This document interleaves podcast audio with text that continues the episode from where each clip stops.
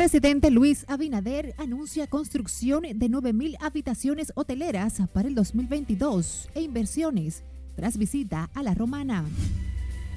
Vicepresidenta de la República parte este sábado en viaje oficial a España y Qatar para agotar extensa agenda de trabajo. Abel es un amigo a quien le tengo mucha consideración. Diputado Omar Fernández niega supuesto acuerdo político para acompañar como aspirante a vicepresidente Abel Martínez. Y más pacientes llegan contagiados de COVID-19 al Hospital Francisco Moscoso Puello.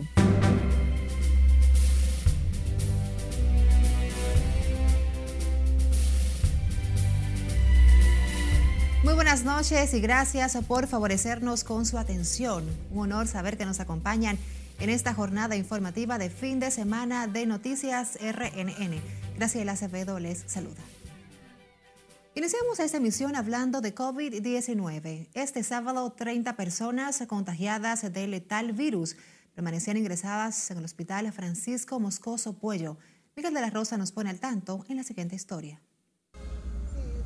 De los pacientes ingresados en el Moscoso Puello 24, están en el área de entrenamiento intermedio y seis en cuidados intensivos. Felicia Mejía. Al frente de la unidad COVID del Moscoso Puello, los familiares de los pacientes esperaban con ansias algunas informaciones positivas. Eh, que está estable, está respondiendo a los medicamentos. ¿Cuántos días lleva? Eh, tiene como cuatro días, más o menos. ¿No se había vacunado? Ella, sí. Ya lo que te daba era que no podía casi respirar, más los pulmones, tenía problemas en los pulmones. Pero no se había vacunado. ¿Eh? Yo no, no sé decir si yo se porque ella vive en Peterado, yo vivo para allá. En medio de su angustia, algunos expresaban su impotencia por la resistencia de muchos a inocularse contra el coronavirus. Un grupo de ignorantes que tú le dices, si te pones esa vacuna, a los 10 días te mueres. Y porque se van a morir a los 10 días, no se la ponen. Yo me puse, mi, mira, ahora mismo me acabo de poner la tercera. Y yo quisiera que vinieran cinco más para ponérmela. Y si me morí, porque como quiera, si no es el COVID, es la inyección, que me mate la inyección. Mientras que previo a dar cualquier información a los parientes de los afectados por el COVID-19, los doctores hacen un alto para clamar a Dios por su mejoría. Las autoridades de salud continúan con el llamado a la población para que se inoculen contra el virus, que en los 604 días que ha estado vigente en el territorio nacional ha cobrado la vida de 4.165 personas. Miguel de la Rosa, RNN. Y a propósito un fallecido y 1.225 contagios por COVID-19 se han reportado en las últimas 24 horas, según el Ministerio de Salud Pública, 65 más que el boletín anterior. De acuerdo al más reciente balance emitido por la Dirección Nacional de Epidemiología del Ministerio de Salud, los casos acumulados ascienden a 300.094.8 Actualmente hay 4.223 personas que están positivas a la enfermedad, en tanto 386.219 se han recuperado del virus y 1.924.053 se han descartado. La positividad diaria se sitúa en 11.59% y en las últimas cuatro semanas en 11.33%. El boletín también indica que las últimas 24 horas se han realizado 15.755 pruebas total de las muestras procesadas es de 2.318.661 en lo que va de la pandemia. El presidente de la República, Luis Abinader, anunció este sábado el inicio de la construcción de 9.000 habitaciones hoteleras para el 2022, inversiones de 60 mil millones de pesos en el sector industrial, sin incluir las zonas francas durante el primer palazo para la ampliación del Hotel de Casa de Campos, Resorts y Villas en La Romana, donde el jefe de Estado agotó parte de su agenda de trabajo. Expresó que cada vez que se abre una operación hotelera, se habilitan decenas de empleos directos e indirectos, mientras que en las zonas francas e industrias se han creado entre 200 y 500 nuevos puestos de trabajo. El presidente Luis Abinader, quien estuvo acompañado por varios funcionarios, adelantó que el crecimiento económico del país cerrará este año en dos dígitos, asegurando que el gobierno tiene la responsabilidad de llevar a cabo una buena política de gasto público con inversión en los sectores sociales. En tanto, la vicepresidenta de la República, Raquel Peña, partió este sábado en viaje oficial hacia España y Qatar, donde agotará una extensa jornada de trabajo que incluye representar al presidente Luis Abinader en la celebración del trigésimo aniversario de las cumbres iberoamericanas. El periplo de la vicemandataria tiene como objetivo promover las relaciones internacionales e incentivar el intercambio comercial de República Dominicana con ambas naciones.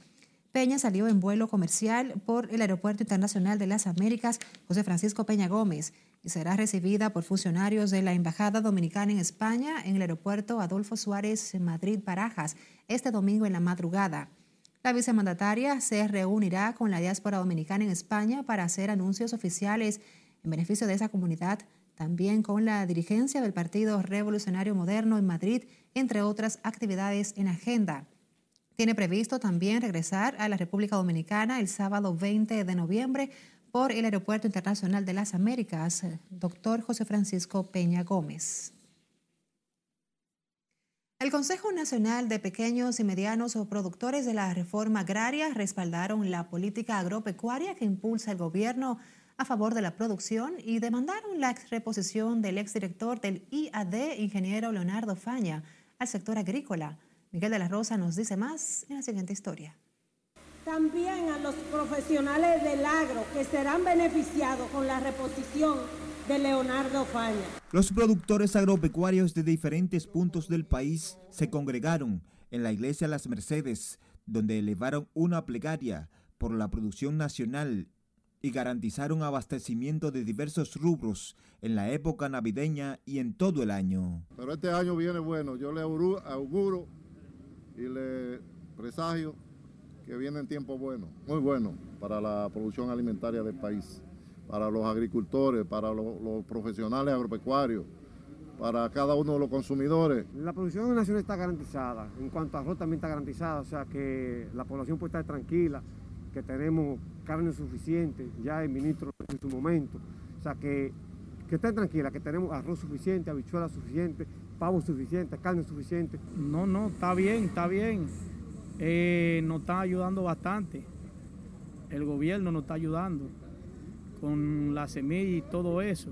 O sea que mientras él siga trabajando de esa manera, sigamos los agricultores bien. Tras destacar la política del gobierno de inversión en el campo, demandaron la reposición del exdirector del Instituto Agrario Dominicano, ingeniero Leonardo Faña. Faña para nosotros es símbolo del sector agropecuario y fue el hombre que enfrentó el gobierno pasado de toda la corrupción y la maldad que hoy se están descubriendo. Nuestro hermano ingeniero Faña es una persona que tiene bastante capacidad para dirigir lo que es el sistema agrario dominicano. El ingeniero Leonardo Faña hizo un trabajo para que Luis sea presidente, como nunca la historia se ha hecho aquí. Leonardo Faña eh, aglutinó toda la sociedad de este país, el, el, sector agropecuario, campesino, y todos los campesinos de este país votaron por Luis Abinader. Los productores agropecuarios ofrecieron las declaraciones previo a una misa de acción de gracia por ese sector. Solicitaron además a las autoridades continuar implementando medidas dirigidas a controlar las alzas en los precios de los insumos para la producción agrícola. Miguel de la Rosa, RNN. A propósito, comerciantes se garantizan abastecimiento de diversos productos y precios asequibles a la población ante el incremento de la demanda de la época navideña. Precisaron que las facilidades para la importación ha permitido flexibilizar los precios de varios productos de la canasta familiar, lo que representa un alivio para el bolsillo de la gente. En estos días lanzamos un programa de, verificar los precios. ¿Qué pasa? Nosotros, el comercio organizado, detallista, que se está organizando con el comercio, las la autoridades gubernamentales, garantizamos la estabilidad de los precios ahora en Navidad. En estos días también estuvimos garantizando lo que va a ser la compra de los pollos Están un poquito asequibles. Esperemos que ya eh, para la Navidad bajen un poquito más.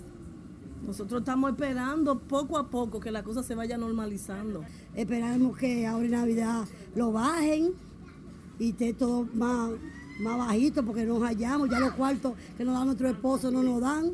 El gobierno está garantizando la disponibilidad de productos por su nueva medida que tienen de democratizar las oportunidades y los permisos de importación a los pequeños comerciantes a través del Ministerio de Agricultura.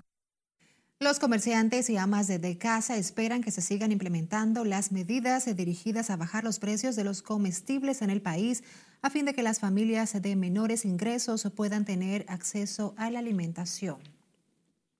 Hablemos de la vicepresidenta ejecutiva de la Asociación de Industrias de la República Dominicana, Circe Almanzar. Precisó que la importación de vehículos usados en el país representa distorsiones para el sector industrial y para el sistema tributario afirmó que esa actividad no cumple con las normativas establecidas, lo que constituye además una competencia desleal para el sector y genera pérdidas a las recaudaciones del Estado. Es que hay que controlar lo que tiene que ver con las importaciones de vehículos usados que no cumplen con las normativas, porque eso está afectando a la, la generación de ingresos del Estado en la medida en que tú tienes un producto subvaluado o que no cumple con los estándares, no solamente afecta a los importadores de vehículos, afecta sobre todo a los ingresos fiscales del gobierno. La vicepresidenta ejecutiva de la Asociación de Industrias afirmó además que la importación de vehículos usados no solo afecta a los importadores, sino también los ingresos fiscales del gobierno. Recuerden que los problemas de su comunidad nos preocupan. Envíennos sus denuncias a través de nuestro WhatsApp. Es el 849-268-5705. Por supuesto, visite Noticias RNN en todas nuestras redes sociales. También estamos en Spotify, Apple Podcasts y Google Podcasts.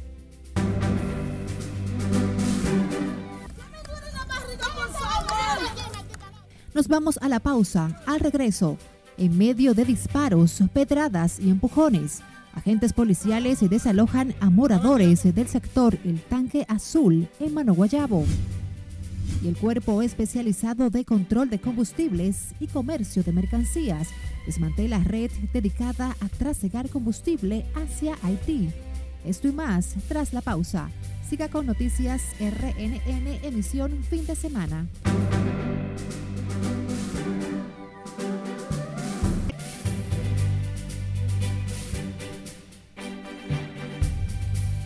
Nuestra mirada al mundo, las cuestionadas elecciones en Nicaragua y la convulsa situación de Haití centran la atención de la Asamblea de la Organización de Estados Americanos y al menos 58 prisioneros muertos en un nuevo motín en una cárcel de Ecuador.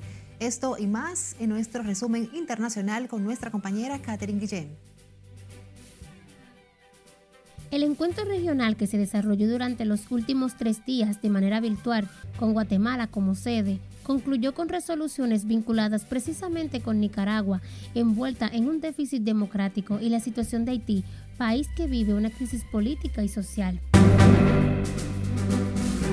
Un nuevo motín dejó 58 muertos en una cárcel de puerto ecuatoriano de Guayaquil, la misma que en septiembre fue escenario de una de las peores masacres carcelarias de Latinoamérica, con 119 muertos.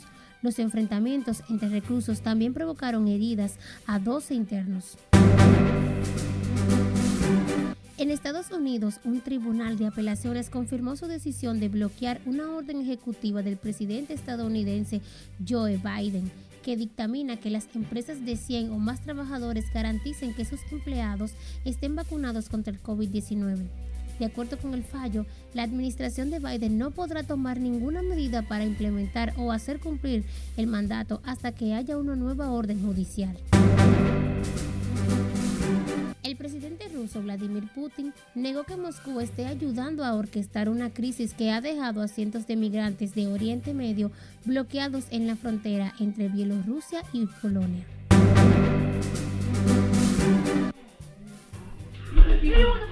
Y finalizamos en China con este video viral en las redes sociales donde se ve una abuela de la ciudad de Chang'an reaccionar de manera rápida y ágil ante el suceso que podría haberle costado la vida a su nieto.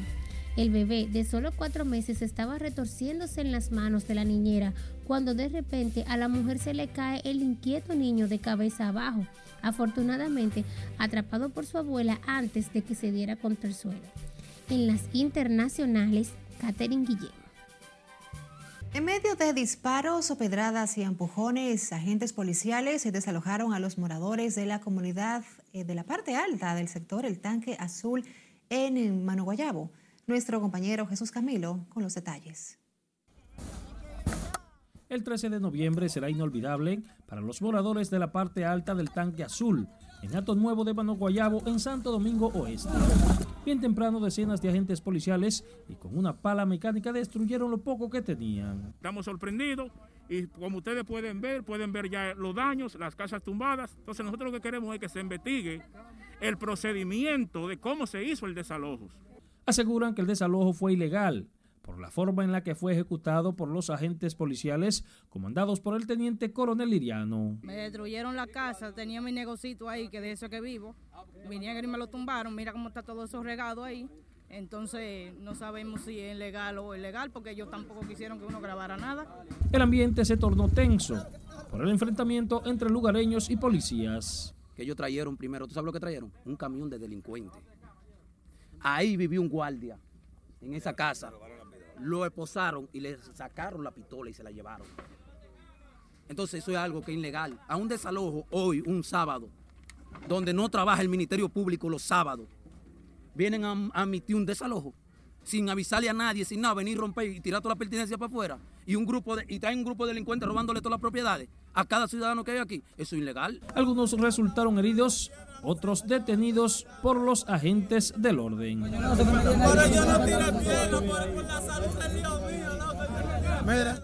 Decenas de familias desalojadas expresaron que a partir de hoy no tienen ni siquiera donde poder descansar tranquilos porque lo que no fue destruido se lo robaron algunos desaprensivos. Jesús Camilo RNN.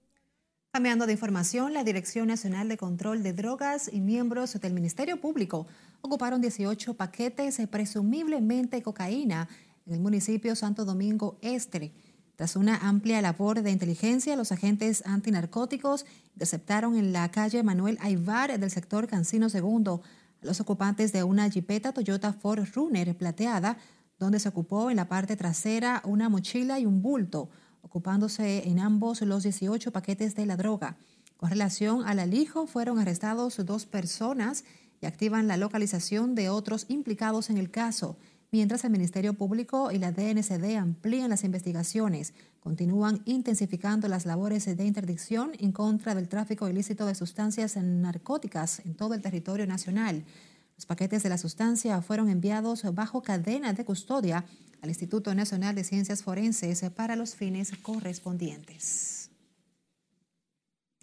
El Consejo Nacional de los Derechos Humanos informó que paralelamente al Ministerio Público realizan una exhaustiva investigación en torno a la implicación de 15 agentes de la Policía Nacional en un supuesto tumbe de drogas en Barahona.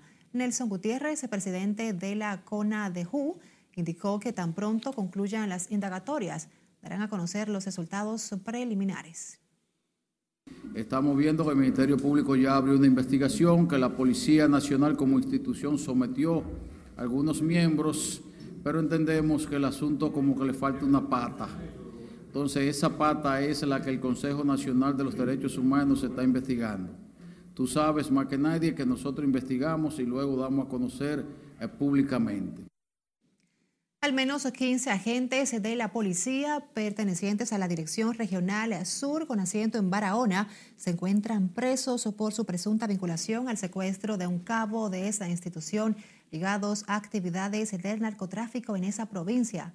El representante de los derechos humanos ofreció las declaraciones al encabezar la graduación de varios miembros de la entidad del primer diplomado sobre biojurídica y derechos humanos.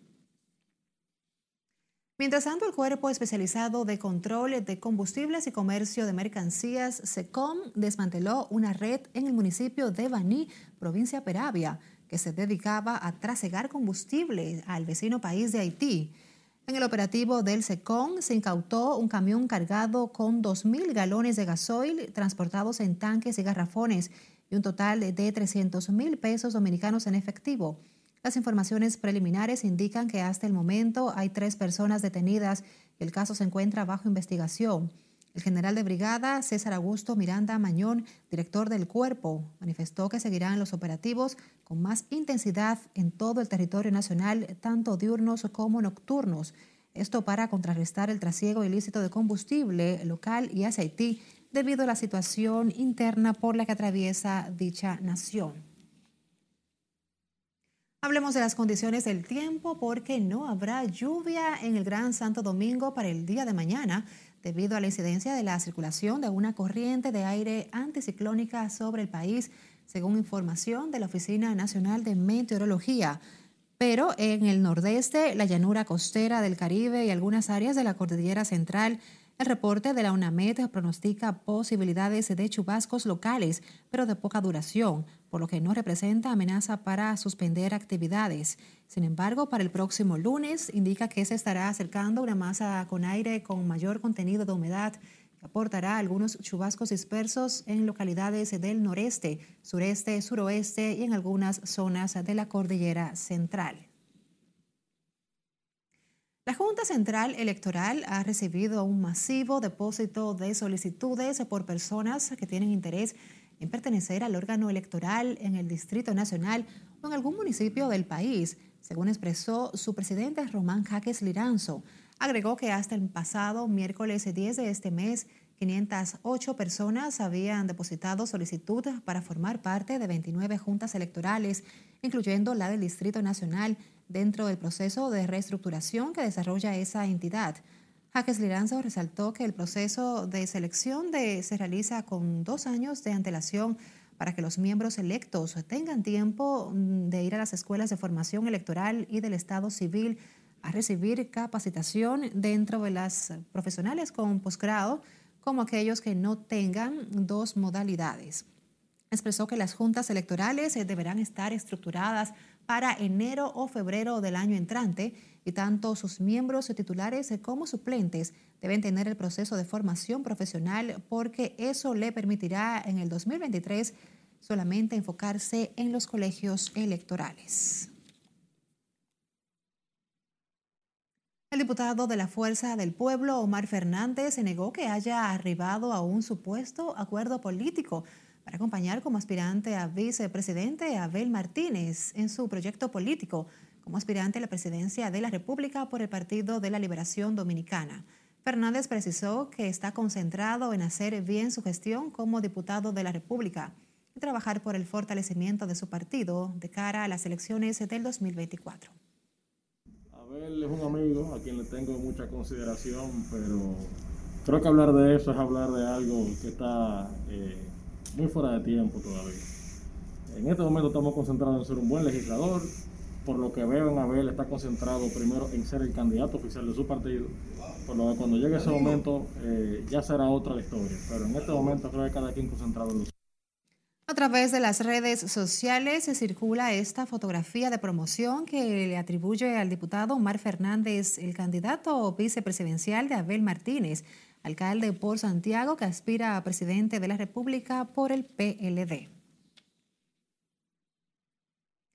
Con el objetivo de recaudar fondos para ayudar a niños afectados de cáncer, empleados de laboratorios LAM, familiares, ejecutivos de la empresa y la Fundación San Jude realizaron un zumbatón bajo el eslogan Bailando, cuidamos a los niños.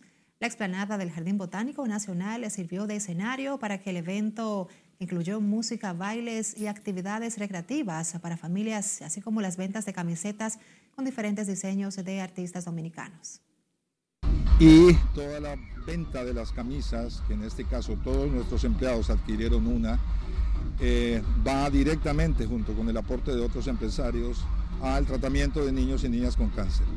Lo interesante de esto es que eh, las personas y las familias de los niños con cáncer, ya hoy en día, gracias a Dios, no hay ningún niño en lista de espera para el tratamiento de cáncer, lo cual te muestra la, importancia de lo que hace la fundación Explicó que la actividad se lleva a cabo cada año con el propósito de aportar a la noble causa y fomentar el bienestar y la salud de los infantes.